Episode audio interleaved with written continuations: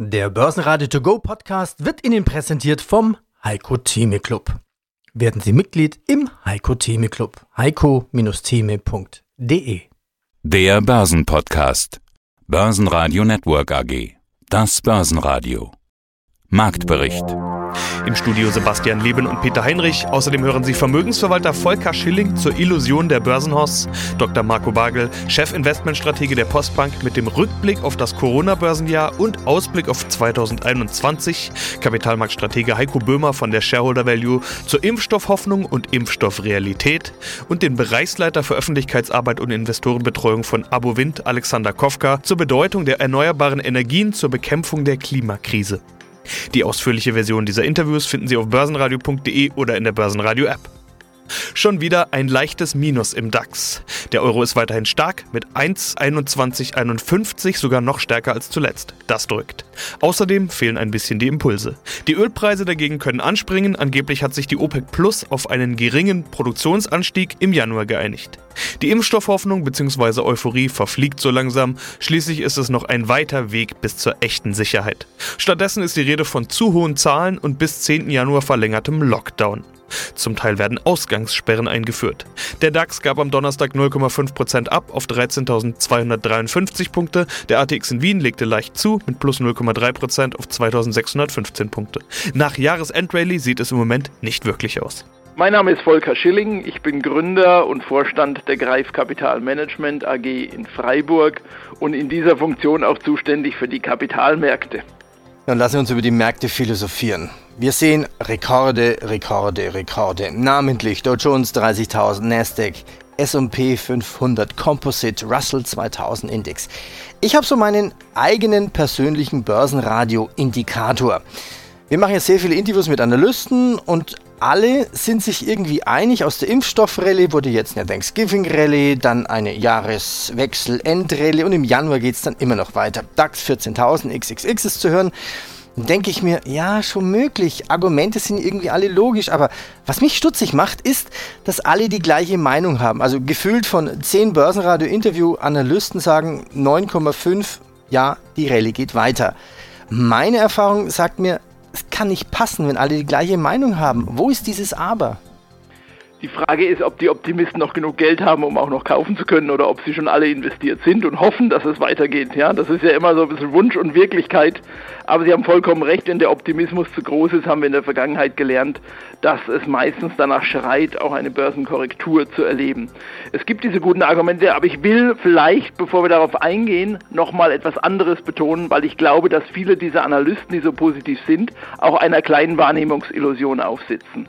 Ich glaube, wir haben hier auch eine Illusion einer Börsenhosse, eines starken Börsenanstiegs. Sie haben die Indizes alle genannt. Warum? Weil die großen Werte, die da drin sind, das sind die einzigen Titel und wir wissen alle, das sind namentlich die großen Tech-Werte, die in diesen Indizes drin sind.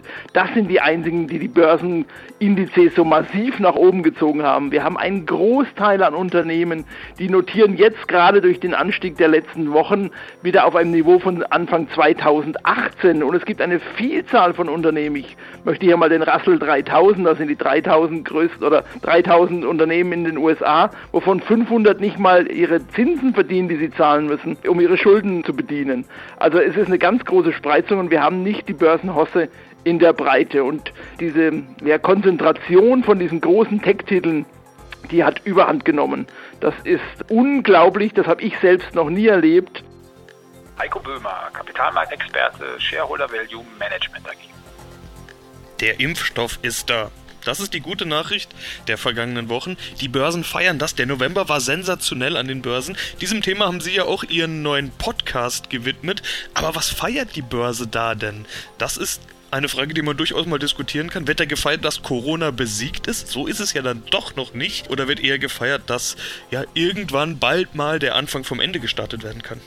Ja, ich glaube, wir feiern gerade ganz verschiedene Dinge. Also wir haben zunächst einmal gefeiert, dass wir einen US-Präsidenten haben nach der langen Zitterpartie der dann doch besser für die Börse ist, als alle gedacht haben oder sein wird. Wer weiß es jetzt schon zu sagen. Allerdings dann gab es ja nochmal einen Schub mit der Nominierung von Janet Yellen. Das ist der eine Faktor. Der andere Faktor ganz klar die Impfstofffantasie, die im November gewirkt hat. Erst die positiven Meldungen der Stufe 3 und dann jetzt die Zulassungsverfahren und dann absehbarer Zeit auch die Zulassung. Und das Gute ist ja, wir erwarten nicht nur einen Impfstoff, sondern gleich mehrere Impfstoffe und es werden ja noch weitere hinzukommen. Also das war genau das Thema eigentlich, was die Börsen zuletzt angetrieben hat. Aber man muss auch sagen, ich bin mir nicht sicher, also ich bin mir eigentlich sicher, dass das ganze Thema noch nicht vorbei ist und dass wir 2021 noch länger damit zu tun haben werden mit dem Thema Corona.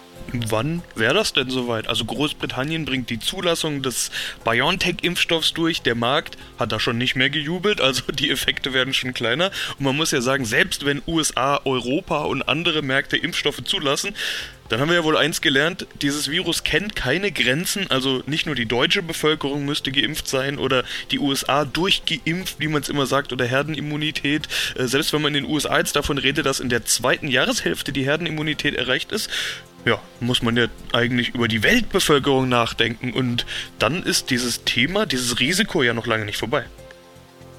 So sieht es tatsächlich aus, denn man muss erstmal auch natürlich die Logistik betrachten, die uns in den nächsten Monaten bevorsteht. Und eine Sache würde ich auch allgemein zum Thema Corona nochmal sagen, was wir in den letzten Monaten gelernt haben, oft kommt es doch anders, als wir alle gedacht haben.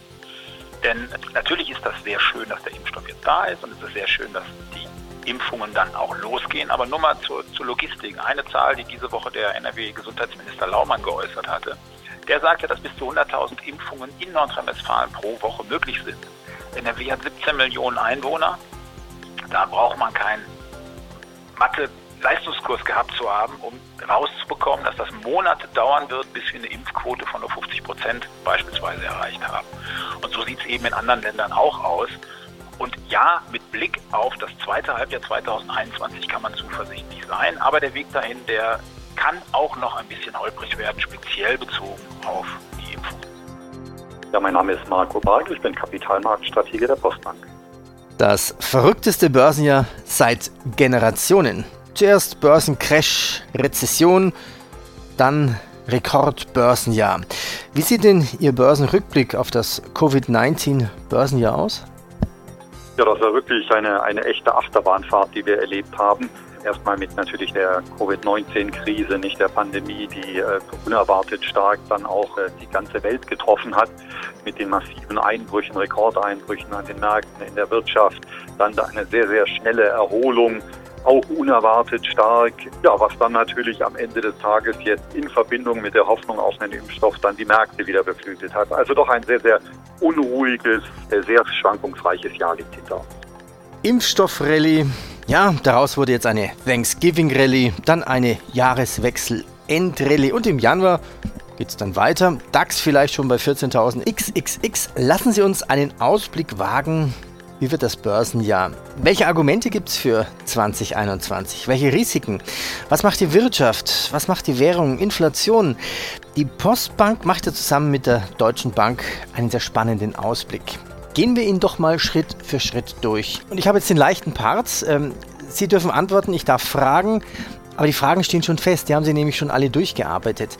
Fangen wir an mit 1. Risiken. Sie haben es überschrieben mit Alles bleibt anders. Was meinen Sie damit? Ja, dass im Grunde genommen wieder mal ein, ein besonderes Jahr wahrscheinlich vor uns liegt. Nicht? Wir haben ja die Corona-Krise noch nicht äh, beendet, auch wenn jetzt natürlich die Sorgen im Moment äh, stark abgeebbt sind, was, was das Thema Impfstoff angeht. Das, Sie wissen, es gibt eine erste Zulassung jetzt auch eines Impfstoffs in Großbritannien.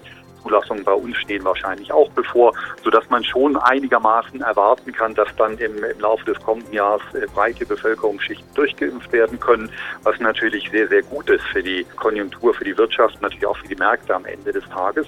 Aber es bleibt eben doch immer noch ein Risiko, weil wir nicht genau wissen, äh, wann können wir wirklich mit einem Ende der Lockdowns rechnen, wann sind wirklich die, die wirtschaftlichen Belastungen abgearbeitet. Und insofern bleibt es wahrscheinlich oder wird es vermutlich auch wieder ein besonderes Jahr mit vielen Risiken. Das gilt sicherlich auch mit äh, im Hinblick auf neuen, neuen US-Präsidenten, im Hinblick auf ähm, einen möglichen harten Brexit in Großbritannien. Auch da gibt es ja Risiken, die uns im nächsten Jahr noch begleiten werden. Stärkste DAX-Gewinner waren MTU mit plus 2,6%, die Deutsche Bank mit plus 2,3% und Adidas mit plus 2,2%. Stärkste DAX-Verlierer waren E.ON mit minus 1,3%, Linde mit minus 2% und schlusslich Covestro mit minus 2,4%. Mein Name ist Alexander Kofka, ich arbeite für die Abo Wind AG und bin dort Bereichsleiter und zuständig für Öffentlichkeitsarbeit und Investorenbetreuung. UN-Generalsekretär Antonio Guterres ruft aktuell die Menschheit in New York auf zum Ende ihres Kriegs gegen die Natur. Der Ausstoß von Treibhausgasen müsse beendet werden. Damit ist das Thema Klimakrise wieder zurück auf der Agenda. Herr Kofka, Sie als Anbieter von erneuerbaren Energien stimmt da vermutlich mit ein, würde ich mal behaupten. Welche Rolle spielen denn aus Ihrer Sicht erneuerbare Energien in diesem Kampf gegen die Klimakrise? Die erneuerbaren Energien sind für die Klimakrise das, was der Impfstoff für die Corona-Pandemie ist, nämlich das probate Gegenmittel. Im Unterschied zum, zum Impfstoff, wo wir alle hoffen, dass er wirksam ist, wissen wir es bei den erneuerbaren Energien schon. Erneuerbare Energien sind tatsächlich das effizienteste Mittel, um den Ausstoß von ähm, Klimagasen, die ja den Klimawandel beschleunigen und verstärken, die äh, Erderhitzung, die globale, zu stoppen, zu mäßigen. Deswegen kann ich dem äh, UNO-Generalsekretär nur beipflichten. Den Ausbau der erneuerbaren Energien brauchen wir ganz dringend und ich bin froh, dass das im Moment so im Fokus vieler Menschen steht. Das Thema Klimakrise ist zurück, nachdem das Jahr über eben von Corona bestimmt wurde. Sie haben den Vergleich ja gerade schon gezogen oder Corona gleich schon ins Spiel gebracht, sagen wir es lieber so. Davor waren Greta Thunberg, Fridays for Future, Warnungen vor der Klimakrise und so weiter. Überall. Sehen Sie diese Themen denn jetzt wieder stärker im Fokus der Öffentlichkeit oder muss dafür erstmal diese Corona-Krise, dieses Corona-Thema erledigt sein? Nein, ich glaube tatsächlich, dass Corona den Blick dafür geschärft hat, dass Fakten, ein faktenbasierter Umgang mit Krisen, äh, mit Bedrohungen notwendig ist, um wissenschaftlich fundiert damit umzugehen und dass uns insofern Corona sogar, sogar hilft, als nämlich der Politik klar geworden ist, dass sie sehr konsequent handeln muss, um größeren Schaden von der Menschheit abzuwenden. Das galt für Corona und das gilt genauso für die Erderhitzung und von daher kann man von Corona auch lernen, wie man mit der Erderhitzung umgehen muss und da denke ich, sind wir insgesamt auf dem richtigen Weg. Ich habe nicht den Eindruck, dass äh, uns das Corona-Thema gewissermaßen in den Hintergrund gerückt hätte und äh, nicht genug Aufmerksamkeit auf der Gefahr durch die Erderhitzung gelegen hätte. Basen Network AG Marktbericht Der Börsenradio To Go Podcast wurde Ihnen präsentiert vom Heiko Theme Club. Werden Sie Mitglied im Heiko Theme Club. heiko-theme.de